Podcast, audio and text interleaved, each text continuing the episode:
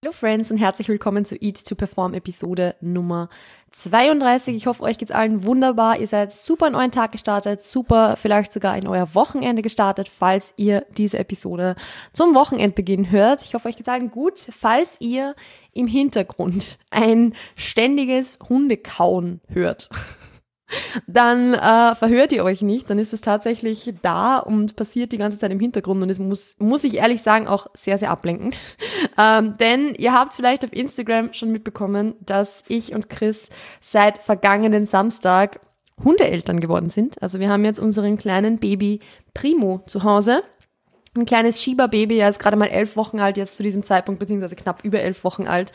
Und ja, er knabbert sehr, sehr gerne an allen möglichen Kisten und Kartons und so weiter. Ähm, glücklicherweise frisst er es nicht, also er knabbert nur dran, aber ja, davon lässt er sich einfach nicht abhalten, das ist absolut unmöglich. Deshalb, ähm, ja, knabbert der im Hintergrund jetzt an einer Kiste, während ich diese Podcast-Episode aufnehme. Ja, Solange es nur das ist, ist es, finde ich, okay. Ich bin ganz happy, wenn die Möbel verschont blieben, geblieben sind, muss ich ehrlich sagen. Aber ja, falls ihr es hört im Hintergrund, tut's mir sehr leid. Ich werde die Episode danach schon ein bisschen abcleanen. Ich werde versuchen, es irgendwie, die Hintergrundgeräusche ein bisschen zu, zu reduzieren, falls man sie recht hört. Aber ja, es kann sein, dass man im Hintergrund ein bisschen was hört.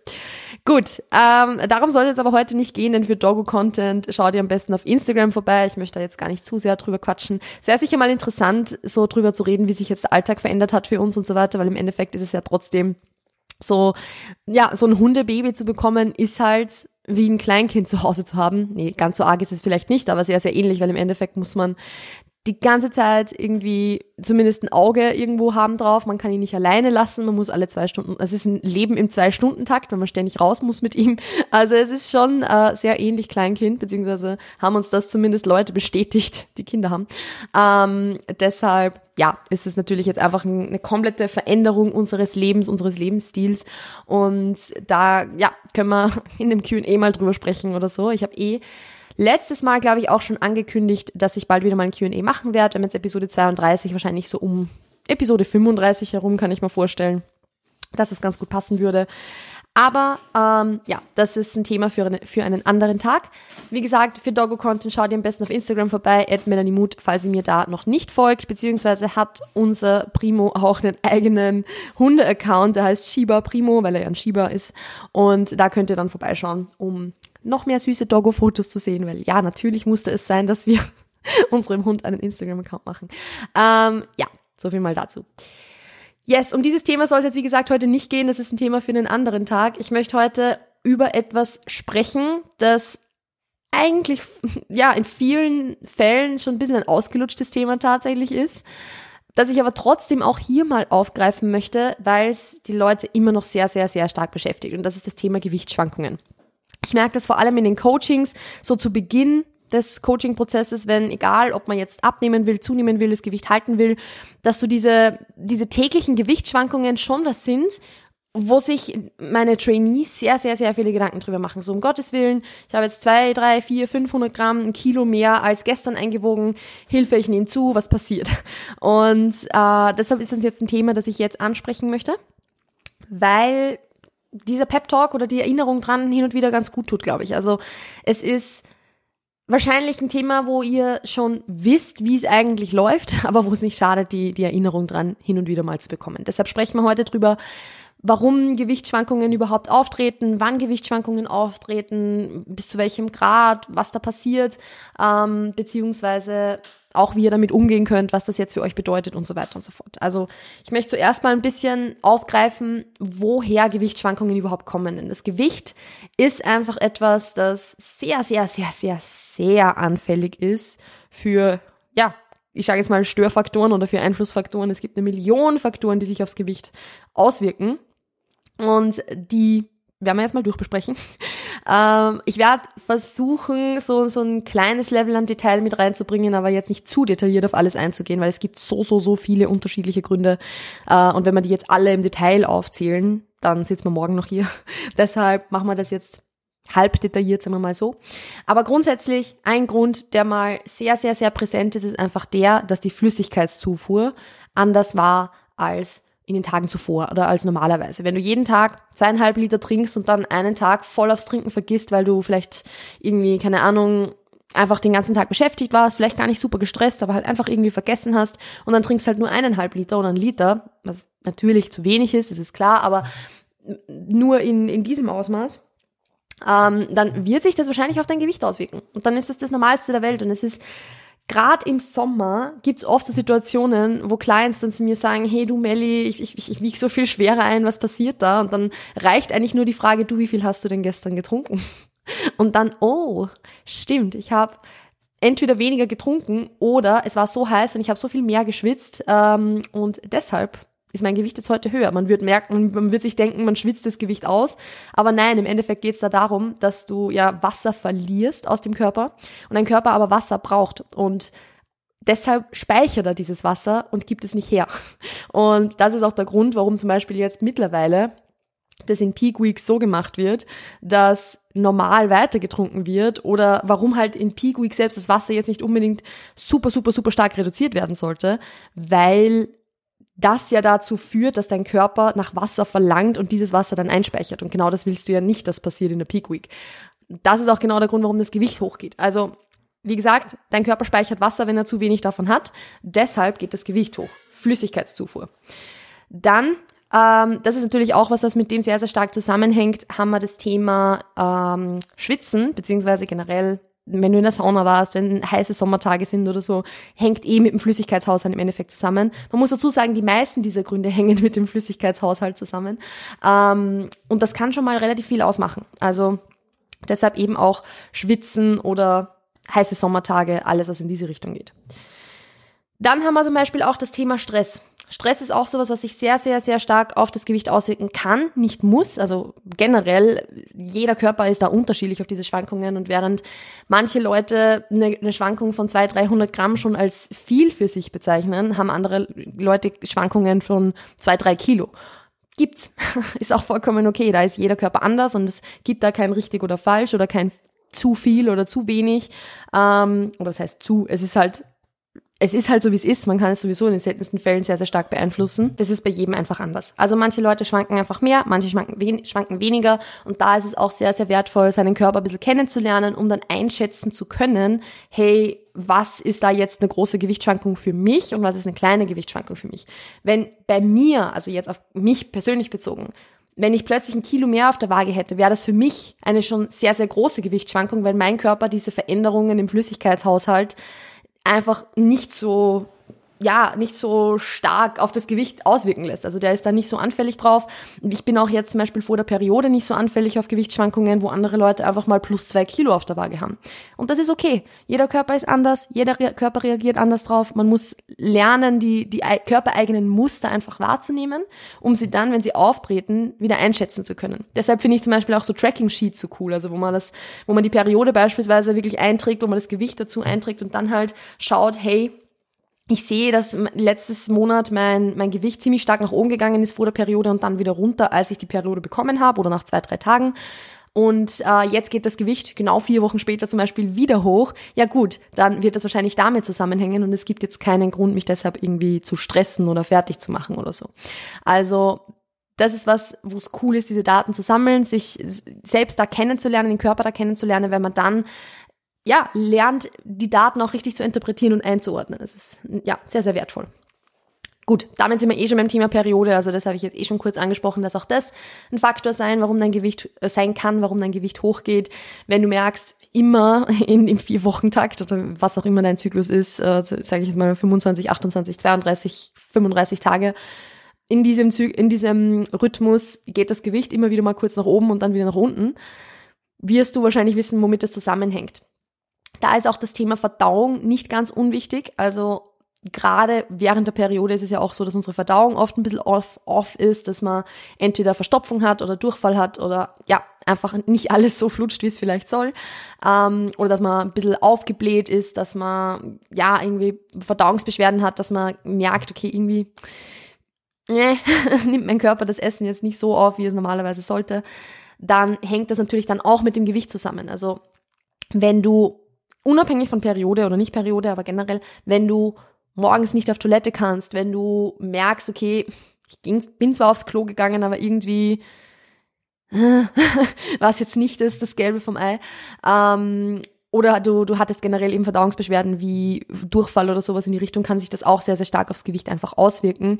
Und deshalb ist es auch tatsächlich oft so, dass wenn ich unabhängig von Diät oder Aufbau merke, hey, keine Ahnung, meine Verdauung funktioniert sonst immer super gut und dann an einem Tag überhaupt nicht und, und mein, mein, meine Verdauung ist einfach super träge, dann finde ich es auch vollkommen okay, sich an diesem Tag dann mal einfach nicht auf die Waage zu stellen. Wenn man weiß, dass das Ergebnis sowieso höher sein wird und dass es sowieso nicht aussagekräftig sein wird, weil es im Endeffekt verfälscht ist durch das, dass ich nicht wie sonst jeden Tag der Woche auf Toilette konnte, warum stelle ich mich dann auf die Waage? Es stimmt ja sowieso nicht. Also von dem her, ähm, nur so als, als kleiner Tipp am Rande, es ist vollkommen okay, sich dann an ein, zwei Tagen in der Woche, wenn man sich sonst jeden Tag wiegt, mal nicht zu wiegen. Ist auch okay.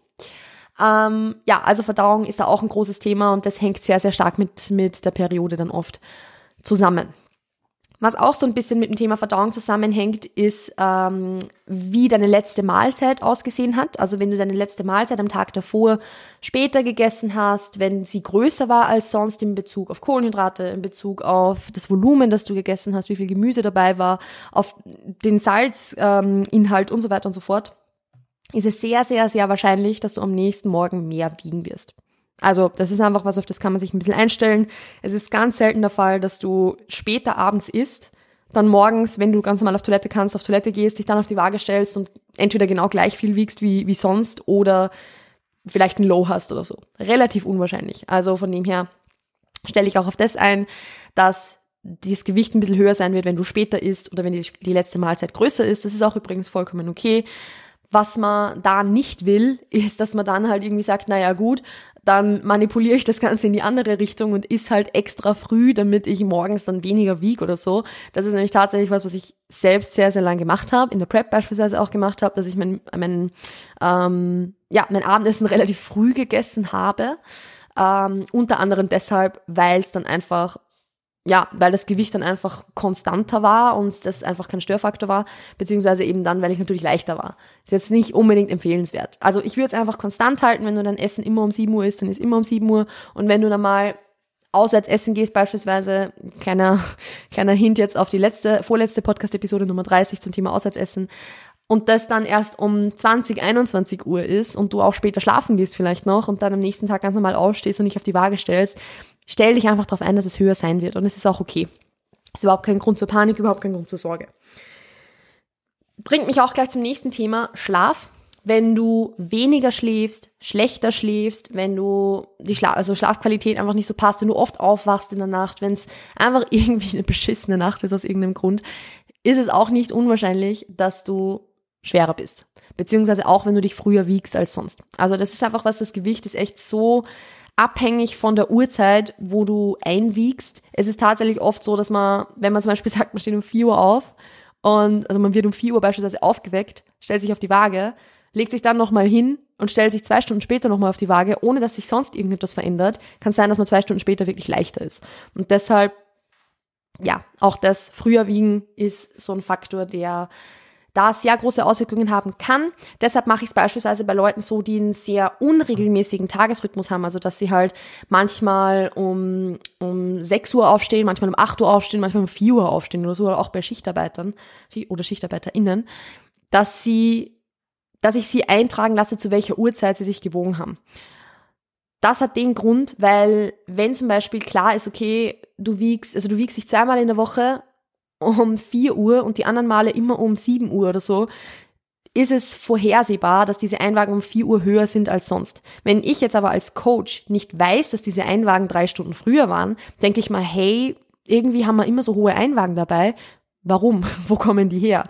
Und deshalb finde ich es auch ganz cool, da den Einwiegezeitpunkt mitzunotieren, wenn er relativ inconsistent ist. Wenn sich das jetzt innerhalb von einer Stunde aufhält, also zwischen, keine Ahnung, 7 und 8 Uhr beispielsweise oder 6 und 7 Uhr, würde ich es jetzt nicht machen. Aber wenn es jetzt wirklich super inconsistent ist und da teilweise drei Stunden oder so dazwischen liegen, würde ich es tatsächlich mal mitnotieren, um zu dokumentieren, wie das Gewicht abhängig ist von dem Ganzen. Also wie das Gewicht abhängig ist vom Schlaf oder von dem, wie viel früher du schlafen gehst. Genau, so viel mal dazu. Thema Salzkonsum habe ich vorher schon kurz erwähnt, äh, ist auch tatsächlich etwas, was sehr, sehr, sehr viel ausmacht. Also das ist auch, wenn man zum Beispiel jetzt auswärts essen geht und trackt und innerhalb seiner Kalorien bleibt und eigentlich sogar zur selben Uhrzeit ist, wie sonst kann es trotzdem sein, dass am nächsten Tag die Einwaage höher ist, als man sich vielleicht erwarten würde, wenn man zu Hause ist, weil im Auswärtsessen oder in einem, in einer Auswärtsmahlzeit mit großer Wahrscheinlichkeit mehr Salz drin ist, als in der Mahlzeit, die du dir zu Hause kochen würdest. Das hat einen ganz einfachen Grund, dass salzhaltiges Essen schmackhaft ist. Uns schmeckt Salz, wir finden Salz geil. Ähm, deshalb wird in Restaurants da einfach oft ein bisschen mehr gesalzt, als wir es jetzt vielleicht selbst machen würden. Und äh, natürlich lässt sich das dann auf der Waage auch, oder zeigt sich das auch auf der Waage. Was AJ da zum Beispiel bei mir gemacht hat, war, dass er zu mir gesagt hat, hey, diese Gewichtsschwankungen, wenn du mehr Salz isst, sind schon relativ hoch. Es kann durchaus sein, dass ich in meinem Alltag einfach ein bisschen zu wenig Salz esse, weil natürlich ist ja Salz etwas, was man jetzt nicht in Unmengen ständig konsumieren sollte, aber wo so ein Mindestmaß auch wichtig ist, beziehungsweise ist ja ähm, Salz auch etwas, es ist wichtig für unseren Flüssigkeitshaushalt und auch wichtig, da eben genug davon zu haben. Und er hat dann zu mir gesagt, ich soll im Alltag tatsächlich ein bisschen mehr salzen und ich habe dann tatsächlich gemerkt, dass diese Gewichtsschwankungen wesentlich weniger geworden sind und dass es mir einfach auch besser gegangen ist. Also ich habe vorher immer viel zu wenig gesalzt. Ich habe auch jahrelang Salz quasi komplett weggelassen, aber gar nicht so sehr, weil ich gesagt habe, oh, Salz ist irgendwie ungesund oder so, sondern einfach aus Prinzip. Ich habe es halt einfach nicht genommen, weil ich es nicht gebraucht habe. Ähm, aber so ein gewisses Mindestmaß an Salz ist schon sehr, sehr, sehr wichtig. Da kommt auch dazu, dass man ja beispielsweise auf seine Jodzufuhr achten sollte. Da hat mir nämlich vor kurzem auch auf Instagram eine Followerin geschrieben, das habe ich richtig cool gefunden. Also die, die Followerin ist Diätologin und Ernährungswissenschaftlerin und hat auf eine Story, die ich zum Thema Jod gemacht habe, ähm, zurückgeschrieben, dass es tatsächlich so ist, dass die Jodzufuhr bei äh, jungen, erwachsenen Frauen tendenziell oder bei jungen Frauen tendenziell zu niedrig ist und dass man da schon darauf achten sollte, wirklich bewusst jodhaltige Lebensmittel zu essen. Das bedeutet auch jodiertes Speisesalz zu essen. Natürlich mit jodiertem Speisesalz allein ist die Frage, kommt man dann auf seinen Jod, äh, seinen Jodkonsum oder seine, seine optimale Jodzufuhr? Aber es ist schon mal besser als kein Speisesalz generell zu verwenden oder ähm, als unjodiertes Speisesalz zu verwenden. Also da würde ich definitiv drauf zurückgreifen. Es macht definitiv Sinn. Ähm, also die Followerin hat mir auch, die hat auch ihre Masterarbeit damals drüber geschrieben und so weiter. Und das ist, fand ich sehr, sehr cool, dass sie das mit mir geteilt hat. Deshalb habe ich mir gedacht, ich teile das jetzt mit euch. Ähm, also ja, Salz ist super, super wichtig und ihr solltet jetzt nicht zugunsten einer consistent Einwaage quasi kein, kein Salz konsumieren, sondern wirklich ein Mindestmaß an Salz einfach haben und das relativ konstant halten. Ich kann euch jetzt auch nicht sagen, wie viel Gramm oder so das jetzt sein sollen, sondern einfach, ich sage jetzt mal, moderat salzen und das jeden Tag ungefähr konstant halten. That's it. Beziehungsweise es ist auch vollkommen okay, wenn ihr dann mal mehr Salz isst oder so. Wichtig ist nur, dass ihr, wenn ihr dann schwerer einwiegt, wisst, woran es liegt. Es geht nicht darum, das zu vermeiden. Es geht darum, zu wissen, wie ihr diese Daten interpretieren sollt. Und das ist übrigens auch der, der Sinn dieser Podcast-Episode, der, der, der Grund, warum ich euch das sage. Ich will nicht, dass ihr all diese Dinge extrem kontrolliert und dass ihr drau voll darauf achtet, wie viel Wasser trinke ich jetzt und wie, wie viel Salz konsumiere ich und äh, dass ich meine letzte Mahlzeit immer zur selben Uhrzeit esse. Darum geht's nicht. Das ist absolut nicht der Sinn der Sache, weil im Endeffekt wird das was sein, was sich langfristig nicht umsetzen lässt. Das ist ein Maß an, sage ich mal, Genauigkeit und auch Tracking-Genauigkeit das gerade mal am Ende einer Wettkampfvorbereitung Sinn macht und da ist es furchtbar anstrengend, auf all diese Dinge zu achten. Also das ist, tut so gut, dann nach diesen paar Wochen diese Tracking-Genauigkeit wieder loslassen zu können, weil es einfach so anstrengend ist, all diese Parameter zu kontrollieren. Und deshalb würde ich euch das nie empfehlen, zu sagen, hey, haltet all das super konstant, damit ihr keine Gewichtsschwankungen habt. Bullshit, weil erstens könnt ihr sowieso nicht alles kontrollieren. Stress alleine lässt sich schon nicht hundertprozentig kontrollieren. Ähm, und auch alles andere, weil im Endeffekt kommen Dinge dazwischen, life happens und es ist das Normalste der Welt. Also es ist schon mal nicht möglich, all das zu kontrollieren. Und es ist eben auch nicht zielführend. Es geht vielmehr darum, dass ihr wisst, hey, ich habe jetzt ein Kilo schwerer eingewogen. Wie kann ich diese Daten jetzt interpretieren? Was mache ich mit dem jetzt? Und das ist ja auch der Grund, warum ich es in den meisten Fällen, auch nicht immer, weil man sich individuell anschauen muss, aber in den meisten Fällen empfehle, hey, wieg dich täglich anstatt es einfach zu vermeiden, weil wenn du es vermeidest, wird, wird jetzt die, die Angst davor oder der Umgang damit ja nicht besser. Du vermeidest es einfach nur. Aber wenn du dich täglich wiegst und lernst, wie du diese Daten zu interpretieren hast und wie du mit diesen Dingen umzugehen hast, dann ist es plötzlich eine Zahl, die da keine Angst mehr macht. Dann siehst du, hey, es ist nicht so schlimm. Dann habe ich halt ein Kilo mehr. Ja, und? Was passiert jetzt? Also das ist das, was ich euch mitgeben möchte, dass ihr den richtigen Umgang mit dem Gewicht lernt, anstatt es einfach zu vermeiden wie gesagt, es ist auch total okay, wenn man sich entscheidet, sich nicht zu wiegen. Und ich habe es auch selbst zeitweise gemacht und finde es total okay. Ich mache auch, ich lasse mich, also ich habe auch Kundinnen, wo ich sage, hey, du brauchst dich jetzt erstmal nicht wiegen. Es ist vollkommen in Ordnung. Also das, ich sage jetzt nicht, dass sich jeder unbedingt immer jeden Tag wiegen muss. ähm, aber ihr kennt ja meine Message. Also ich möchte, ich, ich, mir ist es einfach wichtig, einen guten, gesunden und vor allem ein bisschen einen differenzierten Umgang mit all diesen Zahlen, mit all diesen Daten zu gewinnen, anstatt es einfach nur zu vermeiden. Was nicht heißt, dass das der leichtere Weg ist. Also es ist auch oft gut, das zu vermeiden. Ähm, aber in vielen Situationen finde ich es halt einfach sehr, sehr cool und sehr, sehr sinnvoll zu sagen, hey, ich schaue es mir trotzdem an und weiß aber, was ich damit anzustellen habe, weiß, was ich damit zu tun habe, weiß, was ich, wie ich es zu interpretieren habe.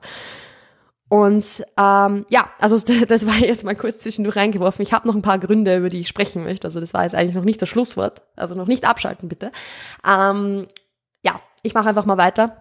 Es gibt dann noch ein anderes Thema, auf das ich noch zurückkommen möchte, nämlich das, wie gesagt, wie diese Daten wirklich zu interpretieren sind, was du mit denen dann tun sollst, ähm, beziehungsweise auch Gewichtsschwankungen, Gewicht geht hoch, Gewichtszunahme generell. Darauf komme ich am Schluss nochmal zu sprechen.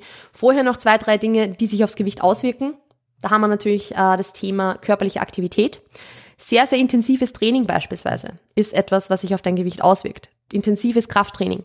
Aber auch zusätzliche Bewegung. Wenn du, keine Ahnung, einen Zumba-Kurs gemacht hast, wenn du mehr Schritte gemacht hast als sonst, wenn du normalerweise 10.000 Schritte machst und dann plötzlich zu diesen 10.000 Schritten drei Stunden deinen Eltern bei der Gartenarbeit hilfst oder so, kann das auch sein, dass sich das aufs Gewicht auswirkt, weil es einfach physischer zusätzlicher Stress ist. Und im Endeffekt Ihr kennt schon diese Analogie mit dem Stressfass, wo alle Stressfaktoren hineinfließen und es ist vollkommen egal, ob das jetzt physische Stressfaktoren sind, also die Gartenarbeit, oder ob das ein psychischer Stressfaktor ist, ob das emotionaler Stress ist. Das ist vollkommen egal. Es fließt alles ins selbe Stressfass hinein und dieses Stressfass sollten wir jetzt nicht unbedingt zum Überlaufen bringen. Und dieses Stressfass ist auch das, wo unser Körper dann vielleicht mal Wasser einlagert oder so.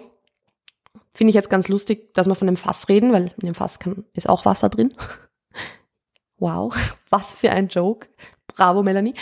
Ähm, nee, aber ihr wisst, was ich, äh, was ich meine. Also dieses Stressfass ist auch nicht unverantwortlich dafür, dass wir vielleicht Wasser einlagern, weil Stress eben auch zu Wassereinlagerungen führen kann.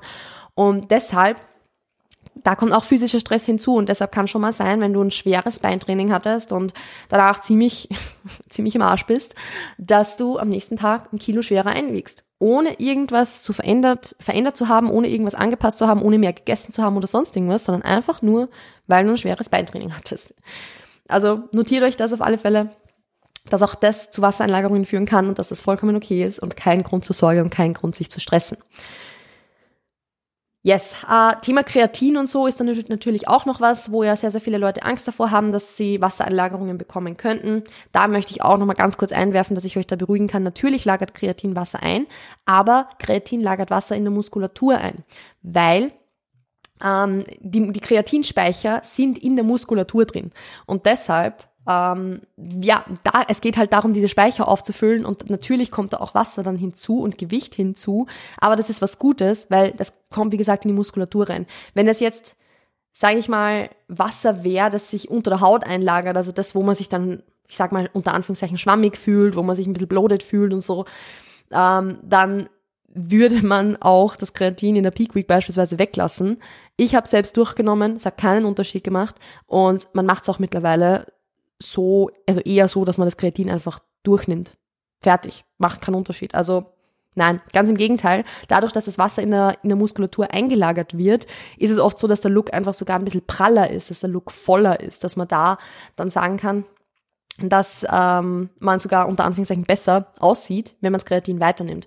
Also nur weil das Gewicht nach oben geht, ist das jetzt nicht per se was Schlechtes, denn Wassereinlagerungen passieren nicht nur unter der Haut, sondern passieren auch in der Muskulatur. Und Wasser in der Muskulatur ist was Gutes.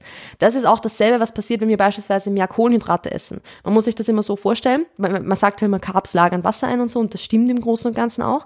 Aber auch hier, die Carbs, die Wasser einlagern, sind die Kohlenhydrate, die als Glykogenspeicher in unserer Muskulatur drin sind. Das bedeutet, dieses eine Gramm Kohlenhydrat, ähm, das wir konsumieren, also pro Gramm Kohlenhydrat, das wir konsumieren, werden vier Gramm Wasser eingelagert. Das heißt, wenn du jetzt 100 Gramm Carbs extra einlagern würdest, dann kommen da auch 400 Gramm Wasser extra dazu und das ist ein halbes Kilo. Aber dieses Wasser ist in der Muskulatur drin. Und das ist gut. Weil wenn, wenn wir volle Glykogenspeicher haben, wenn wir da einfach voll sind in der Muskulatur, dann führt das dazu, dass wir mehr Kraft haben, dass wir mehr Power haben im Training, dass wir mehr Gas geben können im Training. Und das ist was, da ist man vielleicht, wenn man dann aufsteht und sich auf die Waage stellt und ein halbes Kilo, ein Kilo mehr hat, dann denkt man sich, um Gottes Willen, ich habe zugenommen und durch diese diesen Gedanken von um Gottes Willen, ich habe zugenommen, kann es sein, dass wir uns in den Spiegel schauen und einfach schon so davon ausgehen, dass wir jetzt unter Anführungszeichen zugenommen haben oder dicker geworden sind oder was auch immer, dass wir nur das sehen, was vielleicht sowieso da wäre, dass wir halt das, das Körperfett, das vielleicht am Bauch sowieso da ist, noch viel mehr wahrnehmen und sagen, boah, ich bin aber schwammig, boah, ich habe aber viel Wasser eingelagert. Dabei ist das kompletter Blödsinn, weil das Wasser, das eingelagert wurde, eigentlich in der Muskulatur ist aber man schon so geprimed drauf ist, zu sagen, ich habe zugenommen, das ist was Schlechtes, ich bin dicker geworden, dass einem nur die schlechten, unter Anführungszeichen schlechten, also die Dinge, die wir an, uns selbst schlecht sehen oder nicht gut finden, dass uns die dann umso mehr auffallen, obwohl die genau gleich aussehen wie immer. Ich hoffe, ihr versteht damit, was ich meine. Also es ist oft schon, dass man so voreingenommen durch diese Einwaage in den Spiegel schaut, dass es einem vorkommt, als wäre man jetzt 10 Kilo, also 10 Kilo Körperfett schwerer. Dabei ist man das gar nicht und man, es schaut auch nicht anders aus. Es kommt einem nur so vor, wenn man sich halt denkt, okay, ich habe ein Kilo zugenommen.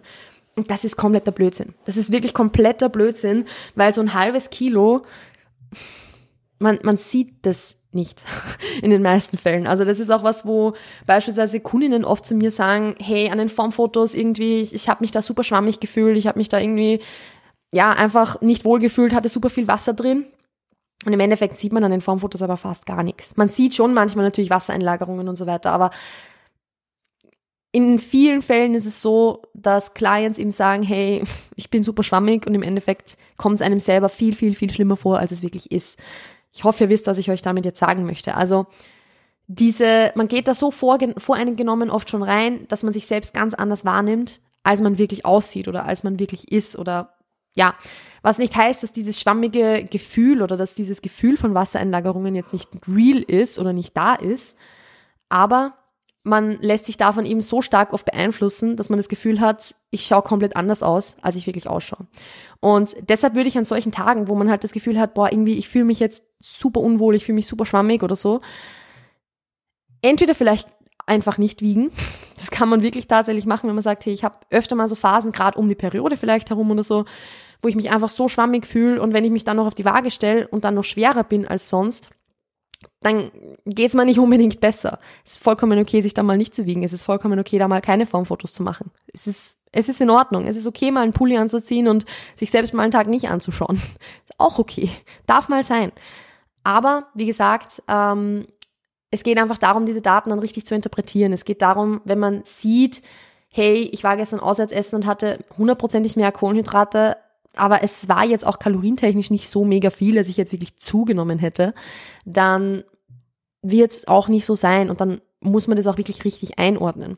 Weil natürlich, um jetzt wirklich zu sagen, du nimmst über Nacht ein halbes Kilo zu, müsstest du, sage ich jetzt mal, 3500 Kalorien mindestens im Überschuss gewesen sein, viel mehr wahrscheinlich sogar, weil im Endeffekt wenn du jetzt, sagen wir mal, einen Kalorienverbrauch von 2000 Kalorien hast und auf 5500 Kalorien bist, dann wird das trotzdem kein halbes Kilo Fett sein, das du über Nacht einfach zunimmst.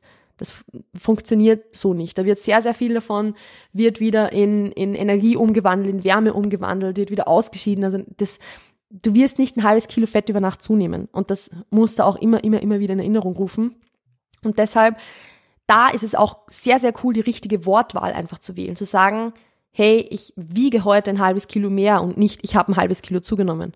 weil du hast kein halbes Kilo zugenommen. Und zugenommen wäre, wenn du eine Veränderung der Körperkomposition hättest, wenn du entweder mehr Körperfett oder mehr Muskelmasse hast. Aber alles andere ist eine Schwankung, keine Zunahme. Verwende da auch wirklich die, die richtigen Worte dafür. Das macht, macht einen großen Unterschied. Und am Ende möchte ich da jetzt einfach noch kurz sagen, dass das Gewicht mal schwankt, dass es mal hoch und runter geht, dass es mal, ja, aus einem heiteren Himmel ohne irgendeine Be Begründung vielleicht hochgeht, ist das absolut Normalste der Welt und es wäre mehr als verwunderlich, wenn es nicht so wäre, weil es so viele Faktoren gibt, die das Gewicht beeinflussen, die du selbst nicht mal kontrollieren kannst, dass es verwunderlich wäre, wie gesagt, wenn du immer dasselbe Gewicht hättest. Es gibt Menschen, die haben immer dasselbe Gewicht. Ist auch vollkommen okay. Wie gesagt, jeder Körper ist anders, jeder Körper reagiert auf irgendwelche Schwankungen, irgendwelche Unregelmäßigkeiten anders. Aber es ist eher der Normalfall, dass es schwankt, als dass es jeden Tag komplett gleich ist. Und wenn es jeden Tag komplett gleich ist, ist es auch okay. Es ist jeder Körper unterschiedlich. Und auch da, selbst wenn es mal ein halbes Kilo mehr wäre und dort bleibt, also dass du wirklich eine Veränderung der Körperkomposition hast und selbst wenn es Fettmasse ist, who the fuck cares? Es ist sowas von egal, ob du jetzt, keine Ahnung, 68,5 wiegst oder 69,2 oder 69,5 oder was auch immer die Zahl ist, die dir halt gerade im Kopf herumschwirrt und dich stresst. Es ist sowas von egal. Es gibt so viel Schlimmeres, als ein Kilo Körperfett mehr zu haben. Wirklich. Also es ist alles halb so wild. Im, am Ende des Tages macht es nicht den riesen Unterschied. Es macht nichts über, also es sagt nichts über das aus, was du jetzt machst oder tust oder ob das jetzt richtig oder falsch ist, was du tust oder sagt nichts über dich als Mensch aus. Es sagt nichts darüber aus, wie produktiv dein Training ist, wie gut es dir geht oder wie schlecht es dir geht. Es ist, es ist eine Zahl. Es ist eine fucking Zahl. Mehr ist es nicht. Und es ist okay. Und es ist auch okay, wenn das Gewicht mal nach oben geht, obwohl es vielleicht jetzt nicht das absolute Goal ist, gerade zuzunehmen. Wenn es so ist, dann ist es so. Also es, es hat einen bestimmten Grund. Es hat irgendeine Art von Zweck im Normalfall. Wenn du das, wenn du das Ziel hast, dein Gewicht zu halten, und du tust das schwer damit und es geht ein bisschen hoch, ja, dann geht es ein bisschen hoch. Vielleicht sollte dann das auch das Gewicht sein, das du hast, nicht das, das du versuchst zu halten. Vielleicht ist das für deinen persönlichen Settling Point zu wenig. Es ist okay zuzunehmen. Es ist okay, mehr zu wiegen. Es gibt Schlimmeres. Wirklich. Es ist in Ordnung. An dieser Stelle möchte ich jetzt diese Podcast-Episode beenden. Ich, ich, weiß nicht, ob ihr es mitbekommen habt. Ich versuche das ehrlich gesagt nämlich immer so zu schneiden, dass man es nicht so gut mitbekommt. Aber ich habe das jetzt auf drei Teile gemacht. weil sich Baby Primo einmal aus irgendeinem Grund beschwert hat, den ich jetzt noch immer nicht so ganz rausgefunden habe. Und ein andermal ähm, habe ich ein lautes Bellen und Pumpern gehört und das war auch ziemlich suspekt. Deshalb, ähm, ja, auf drei Teile. Ich hoffe, ihr habt es nicht allzu sehr mitbekommen, beziehungsweise ähm, ja, habt ihr diese Podcast-Episode enjoyed? Konntet was draus mitnehmen für euch? Ich glaube, dass es auch wieder so eine Episode war, die man so ein bisschen als, als Pep-Talk vielleicht ein bisschen verstehen kann, die man sich vielleicht auch mal abspeichern kann und wieder anhören kann, wenn man sich mal zu sehr reinstresst in dieses Thema. Es hilft sicher hin und wieder mal.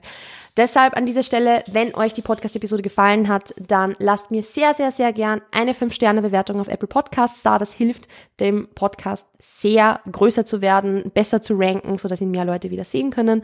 Auf der anderen Seite natürlich unbedingt in eure Story sharen und mich markieren, damit ich es erstens sehe und damit es auch andere Leute sehen und auch hier, damit mehr Leute vom Podcast profitieren können und mehr Leute hören. Vielen, vielen lieben Dank an alle, die das so regelmäßig machen. Vielen lieben Dank an alle, die sich auch die Zeit nehmen, um mir Nachrichten zu schreiben, um mir zu sagen, hey, ich mag deinen Podcast total gern, mir hat Episode XYZ total geholfen. Finde ich super, super cool. I appreciate you. Thank you for being here. Ich wünsche euch noch einen wunderschönen Tag. Passt auf euch auf, bleibt gesund und wir hören und sehen uns demnächst. Ciao, ciao.